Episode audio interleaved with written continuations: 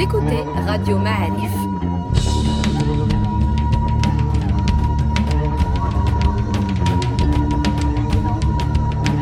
Le podcast Histoire.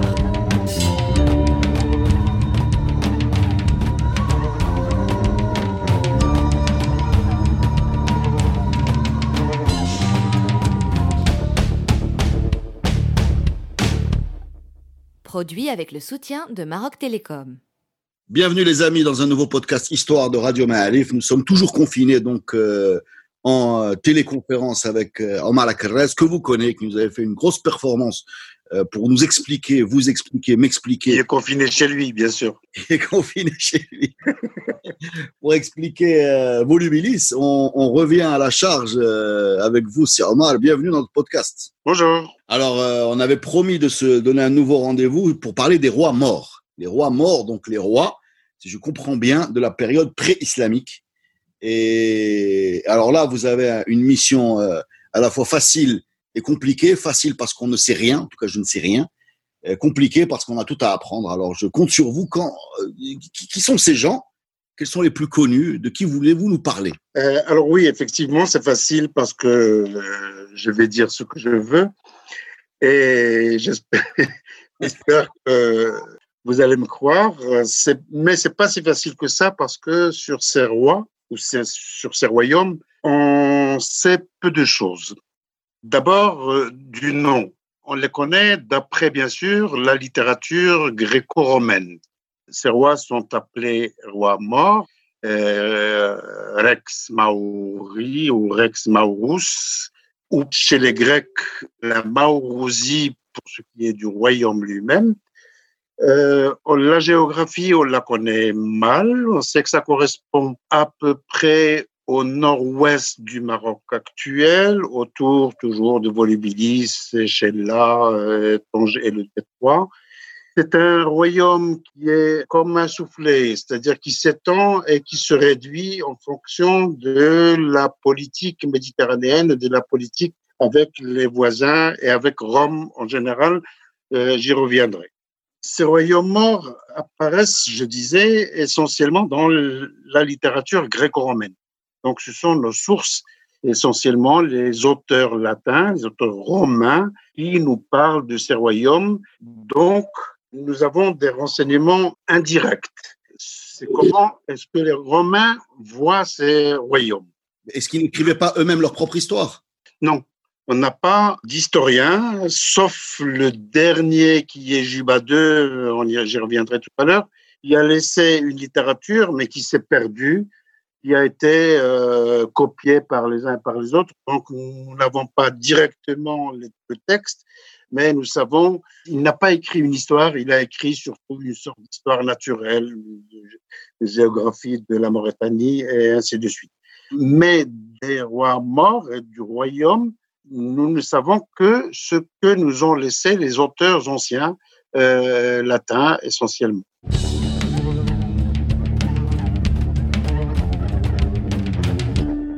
Alors, je disais, euh, de la géographie, c'est la bande nord-occidentale du Maroc et des fois, ce royaume s'étend jusqu'à l'est algérien, en limite avec ce qu'on appelle la Numidie ou l'est algérien euh, actuel ou euh, l'ouest tunisien. Ce royaume mort est contemporain de deux autres royaumes d'Afrique du Nord qui sont également indépendants autochtones, qui est le royaume Massaïsil, voisin du royaume mort à l'est, qui correspond à peu près au centre de l'Algérie actuelle. Il est également contemporain d'un autre royaume qui est le royaume Massil, dont on connaît tous un grand roi, qui est le roi Massinissa, qui était euh, le royaume limitrophe de, disons, de Carthage, ou des territoires carthaginois, euh, donc autour de la ville de Carthage.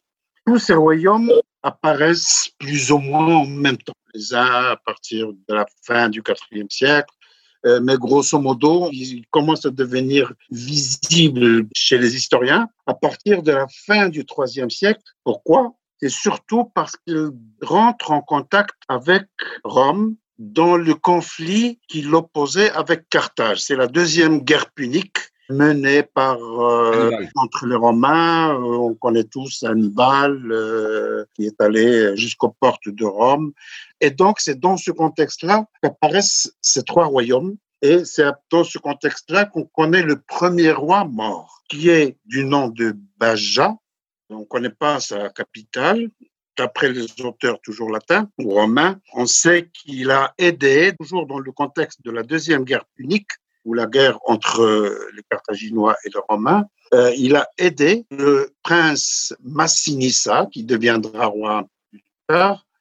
Il l'a aidé quand il retournait depuis la guerre des Carthaginois contre les Romains en Espagne il voulait retourner à son royaume Massil, c'est-à-dire dans l'Est algérien actuel. Il l'a aidé en lui fournissant une armée, des textes disent 2, 3 000 ou 4 000, je ne me souviens plus, 4 000 soldats pour l'accompagner jusqu'à euh, son royaume et traverser le royaume qui est entre les deux, le royaume des Massaïsil, euh, le royaume de Sifax.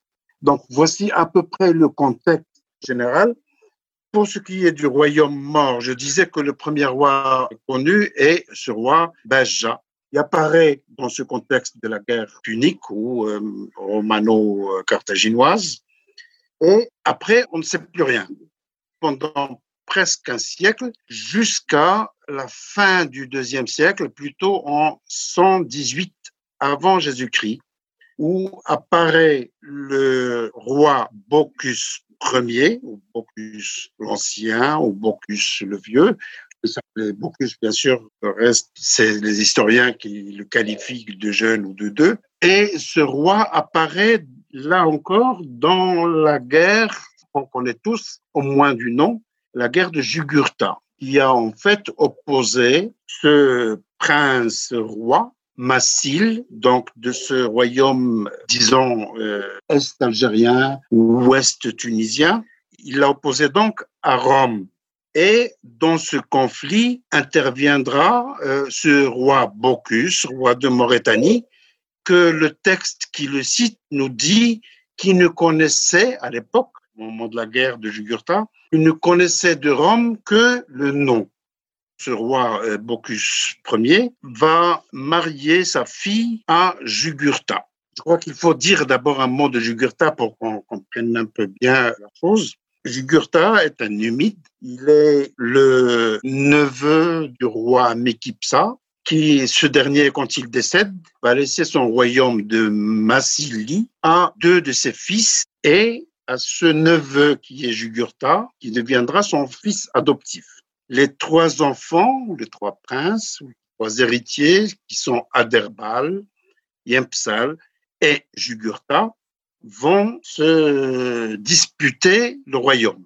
Pour aller rapidement, Jugurtha chasse les deux autres, mais Rome n'accepte pas ce comportement. Rome va intervenir, je passe là aussi rapidement, donc il va y avoir une guerre entre Rome et Jugurtha, dans lequel va intervenir Bocchus, ce Bocus, là aussi, pour aller rapidement, ce Bocus va finir par. La guerre aura duré euh, au moins cinq ans, je crois. Mais peu importe, c'est une longue guerre qui ne se terminera que lorsque ce Bocus, roi mort, va livrer Jugurtha, donc qui son gendre, le mari de sa fille, va le livrer aux Romains. D'accord. En récompense, les Romains vont donner à ce roi Bocchus, ce royaume Massaïsil, c'est-à-dire qui correspond à une grande partie de l'Algérie actuelle.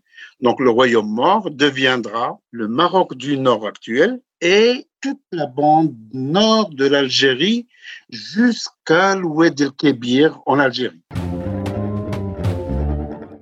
Euh, quand on parle d'un royaume qui, euh, donc, euh, de large pour aller vite, court plusieurs milliers de kilomètres, si on lui attribue le qualificatif de royaume, c'est qu'il y a au moins un embryon d'État ou d'administration ou de communication ou de méthode de, gouvernance. Qu'est-ce qu'on en connaît de, ces, points-là? Alors sur ça, on n'a rien décrit, on ne sait rien, mais on sait que ce Bocchus Ier a frappé monnaie. Donc il y a une monnaie royale de ce royaume. Donc c'est, je dirais, les attributs premiers d'un État. Question administration, on ne sait pas, mais on pense que le roi devait être entouré de chefs de tribus parce que on compare à peu près à ce qui se passait au Maroc au 19e siècle, c'est-à-dire qu'il n'y avait pas une armée avant l'armée régulière et que quand il s'agissait de défendre le Maroc, eh ben, euh, on faisait appel aux différentes tribus et chaque tribu donnait un certain nombre de soldats pour défendre le territoire. Ça devait correspondre à peu près à ça. Donc, ce roi devait être entouré de chefs de tribu qui devaient être ses conseillers et peut-être quelques amis. Euh, et on sait très peu de choses de, l'administration. Est-ce qu'on a des, pièces de Bocuse? Est-ce que ça existe? Oui, oui, oui, tout à fait. On a des pièces de Bocuse. C'est d'ailleurs les premières monnaies, je dirais, marocaines. Disons morts, voilà on ne dit pas marocain parce que le, royaume s'est allé aussi sur l'Algérie. Donc, euh, enfin, on parle bien du Maroc pour les Almohades et il s'est allé aussi sur l'Algérie. Exactement, oui. Mais a un petit, on va, on va revenir. Disons marocain. on peut le dire. On peut le dire. oui, mais le noyau, le noyau, le noyau Almohade, c'est le Maroc. Euh, le noyau, euh, effectivement, de Bocuse Ier, c'est également le Maroc, avant que le royaume ne s'étende en Algérie. Donc, on peut dire les premières monnaies marocaines. Après Bocuse, est-ce qu'on peut parler de quelqu'un d'autre dans votre galerie extraordinaire de personnages euh, pré-islamiques? Alors, ce Bocuse, ce Bocuse qu'on connaît à partir de 118 avant Jésus-Christ, meurt, une mort naturelle, on croit, en 81-80 avant Jésus-Christ, c'est-à-dire au début du premier siècle avant Jésus-Christ. Quand il meurt, on connaît un seul de ses fils. Peut-être qu'il en a d'autres, mais les textes donnent un nom qui est celui de Volux. Mais on ne sait pas si ce Volux a régné. Ou bien, comme tu le disais tout à l'heure, que ce royaume, qui était très étendu, a dû être partagé entre ce Volux et un autre roi dont on ne connaît pas le nom. On connaît plusieurs noms entre la mort de Bocchus Ier et l'année 38 avant Jésus-Christ on a le nom de Ascalis, qui a été peut-être un petit roi dans la région de Tanger. On a le nom de Sosus, qui est connu d'après les textes, mais aussi d'après l'archéologie. Son nom est frappé dans des monnaies parce qu'il est dit père du roi Bocchus II. L'année 38 dont j'ai parlé est une année importante parce que là, on connaît encore le nom de deux rois et les problèmes qui les ont opposés. On sait qu'en l'année 38, avant Jésus-Christ, et avant, le Maroc ou le nord du Maroc ou le royaume de Mauritanie était géré par ce roi Bogud et que à l'est, donc la partie algérienne, était gérée par le roi Bocus II. Là encore, dans le contexte de l'époque, en 38 avant Jésus-Christ, on sait que à Rome, il y avait euh, une dispute pour le pouvoir entre les triumvirs et surtout entre celui qui deviendra l'empereur de Rome, Auguste, qui s'appelait Octave, et Antoine, qui est le mari de Cléopâtre.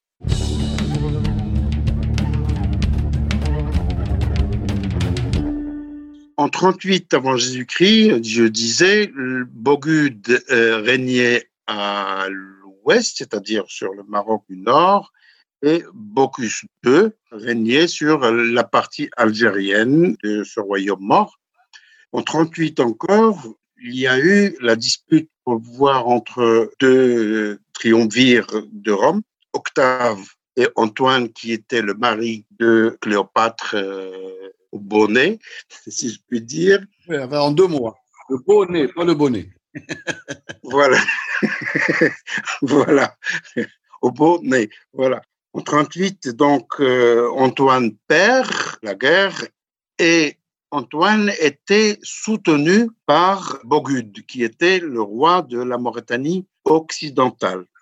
Comme c'est Octave qui prend le pouvoir à Rome, les Tingitans c'est-à-dire les Marocains, chassent le roi et le royaume devient à la portée de Bocchus II. Donc c'est Bocchus II qui était roi de la partie est, il va prendre la partie ouest et deviendra comme son grand-père, si je puis dire, roi de ce grand royaume de Mauritanie qui allait de l'Atlantique jusqu'à l'ouest el Kébir dans l'est algérien. Bocchus II donc règne sur ce royaume de 38 avant Jésus-Christ et meurt en 33 avant Jésus-Christ sans laisser d'héritier. Et le royaume passe entre les mains de Rome. Il ne sait pas quoi en faire. Se pose la question, est-ce que on passe à une colonisation directe de ce royaume? Oui. Est-ce qu'on l'attribue à quelqu'un d'autre en attendant des jours meilleurs parce que à l'époque Rome avait, si je puis dire, d'autres chats à fouetter. Donc en 33 avant Jésus-Christ, de 33 jusqu'en 25, ce grand royaume reste entre les mains de Rome. Elle y injecte, si je puis dire, 12 colonies romaines. 12 colonies de militaires qui ont terminé cette grande guerre dont j'ai parlé et se sont retrouvés à ne rien faire et qu'il fallait donc d'abord rétribuer, récompenser. Donc on leur donne des lots de terre dans ces douze colonies distribuées dans l'Est algérien et au Maroc.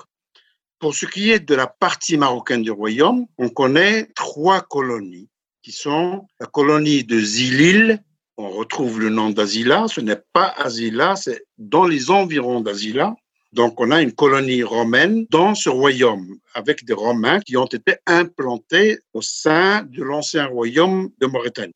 La deuxième colonie, c'est celle de Banassa, dans le Rarb actuel, près de Msrabloxéré actuellement.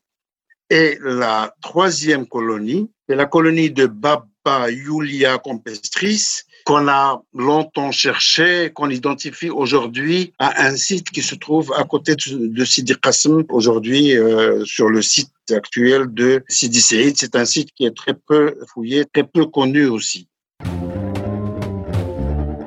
Ces trois colonies vont préparer la colonisation directe qui n'interviendra que en 40 après Jésus-Christ c'est-à-dire 60 ans, 65 ans après ces militaires vont, auront le temps de euh, diffuser la langue latine, le mode de vie euh, à la romaine, vont rencontrer des locaux, des autochtones, euh, leur apprendre l'agriculture, enfin bien qu'ils la connaissaient très bien, leur faire connaître les bienfaits de la culture et de Rome, ce qui va d'ailleurs se voir dans la façon avec laquelle Rome va rentrer non pas facilement au Maroc avec l'aide de la population marocaine elle-même, en 40 après Jésus-Christ. D'accord. Je disais donc entre 33 et 25, le royaume est entre les mains de l'empereur romain qui va le gérer, qui va y injecter ces trois colonies. Ce sont des colonies avec des militaires qui ne sont plus militaires. Ils ont fini leur service militaire, ils ont fini la guerre. Retraités. Voilà, ils sont euh, rétribués, on leur donne des lots de terre pour les occuper, en fait, pour ne pas avoir des problèmes à Rome même. En 25 avant Jésus-Christ, l'empereur, qui est le premier empereur romain, euh, empereur de l'Empire romain, parce qu'avant c'était la République romaine, cet empereur qui est Auguste va donner, ou va mettre plutôt, au trône de ce royaume mauritanien, ou ce royaume mort, le fameux roi Juba II.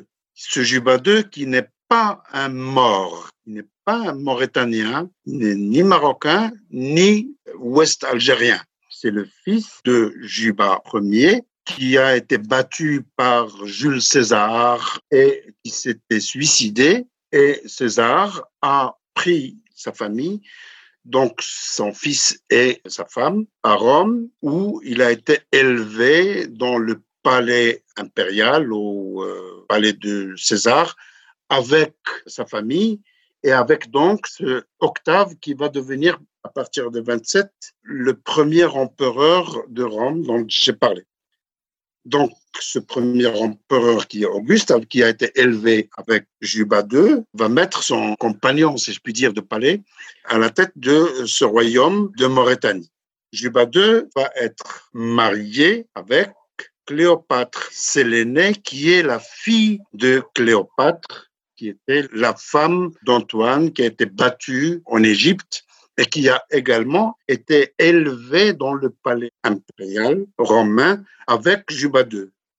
Donc on va les marier et ils donneront le dernier roi de Mauritanie, Ptolémée, qui a un nom égyptien. Donc c'est le fils de Cléopâtre. L'aîné qui est la fille de Cléopâtre, euh, la fameuse, et de euh, Juba II. Juba II va décéder en 23 ou 24 après Jésus-Christ et après un long règne, il va de 25 avant à 24, 23 après Jésus-Christ, c'est-à-dire c'est pratiquement 50 ans. 50 ans. À son décès, c'est son fils, bien sûr, qui va devenir roi de Mauritanie. Ce roi de Mauritanie va être assassiné en 40 après Jésus-Christ, donc 17 ans après son accession au pouvoir. Il va être assassiné par l'empereur romain Caligula à Lyon lors de jeux euh, donnés à l'amphithéâtre. Ces deux derniers rois ont comme capitale la Cherchel actuelle en Algérie. C'était Yol Caesarea dans l'Antiquité. On croit que Juba II et donc Ptolémée avaient un palais à Lixus, mais euh, ça, ce n'est pas très sûr. Tous ces rois, depuis Bocchus Ier, Bocchus II, Juba II et Ptolémée, ont frappé des monnaies en leur nom euh, avec le titre de roi. Ce qu'on connaît le mieux, c'est Rex Jubaes, donc roi Juba. Juba a même euh, fait des monnaies au nord, ce qui était pratiquement réservé à Rome. Et on connaît des monnaies de Juba II de Mauritanie qui sont au nord, dont une au musée de la Banque du Maroc. On a compris la, la succession, Bocchus, euh, Bocchus II, mais j'ai retenu des noms, hein, Volux, Ascalis, Sosus, euh, Exactement. Yugurta, Yugurta c'est plus à l'est, Yugurta, c'est oui. Aderbal, Aderbal, Aderbal, oui. bon, euh, Sifax, Yem- Yempsal. Moi, j'ai une question. oui. Comment se fait-il que ces noms-là, même en termes de sonorité, ne nous disent rien? Alors, il y, en a, il y en a un qui doit nous dire quelque chose au moins. C'est quoi? C'est Bocchus. Bocchus, tout le monde aujourd'hui connaît un Bocchus, qui est le recteur de l'Institut royal de la culture amazigh. C'est Bocchus Ahmed. Ce nom, on le retrouve beaucoup chez les, chez les soucis, même dans le Haut Atlas, euh, parce que je suis du Haut Atlas. Dans certaines familles de ma région, euh, on a beaucoup de Bocchus, Bocouche, euh, et donc, euh, Je peux comprendre que Aderbal donne, enfin, ça peut ressembler à quelque chose de chez nous, si on le prononce différemment, j'imagine. Mais Volux, Ascalis, Sifax, j'arrive pas à comprendre comment c'est, comment, comment c'est, parce que ces gens-là sont nous, enfin, sont, sont à quelques centaines d'années nous. Donc, fatalement, le, le, le- les, sons devraient avoir une certaine continuité entre Sosus et compagnie et ceux qu'on va voir euh, quand l'histoire sera plus précisément écrite, qui sont euh, les, les gens qu'on connaît. d'abord, il faut dire que ces noms Ce sont nous sont parvenus Ah, déformés. Voilà. Par les latins et par les grecs. Donc, ce n'est certainement pas la prononciation Ils véritable. Voilà. Par exemple, euh, Massinissa, qu'on prononce Massinissa parce que euh, on le connaît d'après des inscriptions euh, néopuniques par Massinissen ou Mas. euh, Il y a Bocuse, par exemple, on le prononce Bocuse, mais c'est pas ça. Il, doit s'appeler Bocouche, Bocouche, quelque chose comme D'accord. Je vais vous dire pourquoi c'est important. Parce que quand vous nous racontez cette histoire, avec ces noms, on a l'impression que c'est pas nous, enfin, c'est-à-dire que c'est un autre peuple qui a complètement été transformé, peut-être même physiquement, qui a été enlevé pour ramener d'autres gens qui, ceux-là, sont devenus nos ancêtres et que ces premiers-là n'ont aucun rapport avec nous. Et une deuxième raison pour laquelle on a cette impression, c'est qu'on a, si on a même un problème de nom, parce qu'on ne sait pas comment les appeler. On, on va parler de roi mort, mais bon, c'est un mot, moi, mort, qui pour moi, je l'entends en Espagne, c'est pas très glorieux. On pourrait utiliser le mot amazir, on ne le fait pas. On pourrait utiliser le mot marocain, on ne le fait pas. Non. On a des problèmes pour nommer nos ancêtres de cette période-là. Donc, est-ce que Il est c'est vrai, bon, euh, d'abord, euh, comme j'ai dit au tout début, cette histoire nous est connue par les autres. C'est pris par d'autres langues. soit le grec, soit le latin. Donc, c'est une vue déformée, tout est déformé. Nous avons une écriture, c'est sûr, ce qui est le libique. On a des inscriptions qu'on trouve dans les fouilles, dans tout le nord du Maroc, jusqu'à Casablanca, et même, même plus bas, même dans le sud. Qui est le libique, je disais, qui est l'ancêtre du tifinagh, euh, donc qui est la transcription de la langue parlée, qu'on n'arrive pas à lire aujourd'hui. Si on pouvait la lire, on pourrait avoir la bonne prononciation des noms et des mots et de certains mots.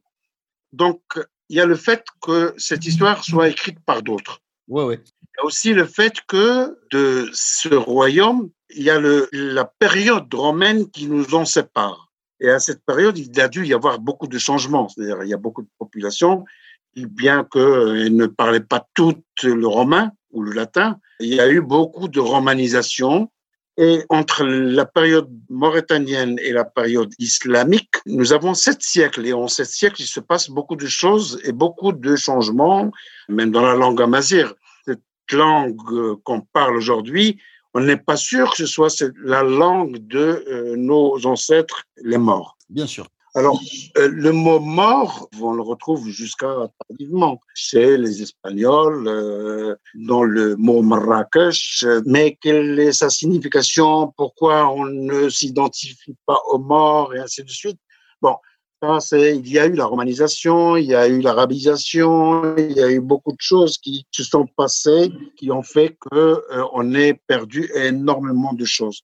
Mais il y a beaucoup de choses qui n'ont pas été perdues et euh, la langue amazir, elle est toujours parlée par une bonne partie de la population nord-africaine en général. Oui, oui, bien sûr, mais on est obligé, nous, en tant qu'observateurs extérieurs, d'avoir en tête cette rupture de, continuité. Voilà, on a l'impression d'avoir une rupture de continuité, à l'image un peu de ce qu'on voit en Égypte quand on, discute avec des Égyptiens, disons, de actuels, qui euh, revendiquent l'héritage des pharaons, mais en même temps un petit peu comme si c'était d'autres d'autres individus que, que leurs ancêtres.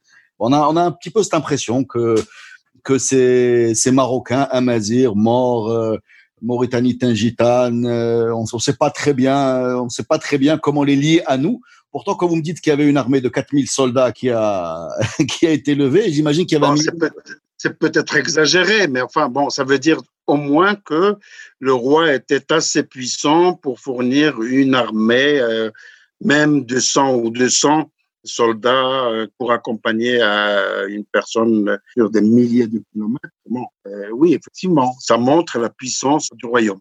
Alors, bon, cette rupture, il faut aussi que l'islam y est pour quelque chose.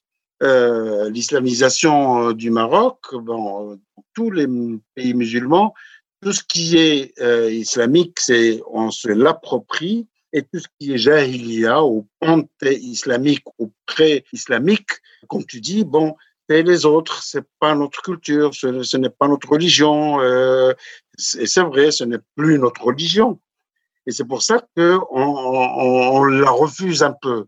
Mais euh, c'est quelque chose qui fait partie de notre histoire et on doit se l'approprier, c'est sûr. Merci c'est Omar pour cette fascinante plongée dans les royaumes morts avec des, des personnages euh, qu'on a découverts pour la première fois et, effectivement une, un océan, un océan à découvrir. Hein. On compte sur vous pour euh, nous aider à y voir plus clair euh, et, et, et, aller plus loin que les, les 700 ans romains, euh, aller plus loin que, que ce que la colonisation a laissé, ce que l'arabisation a laissé, s'affranchir de la politique et essayer de, de nous expliquer qui on est, d'où on vient et comment on était ben, à cette période-là qui est pas si lointaine finalement. Euh, on compte sur vous hein, à organiser les fous et tout ça. Et, et merci, merci pour votre participation, Si Omar, à ce nouveau podcast de Radio Malif.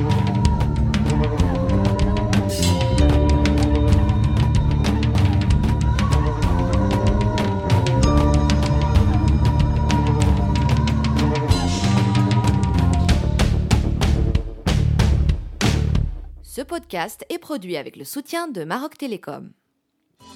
Maroc Télécom, un monde nouveau vous appelle.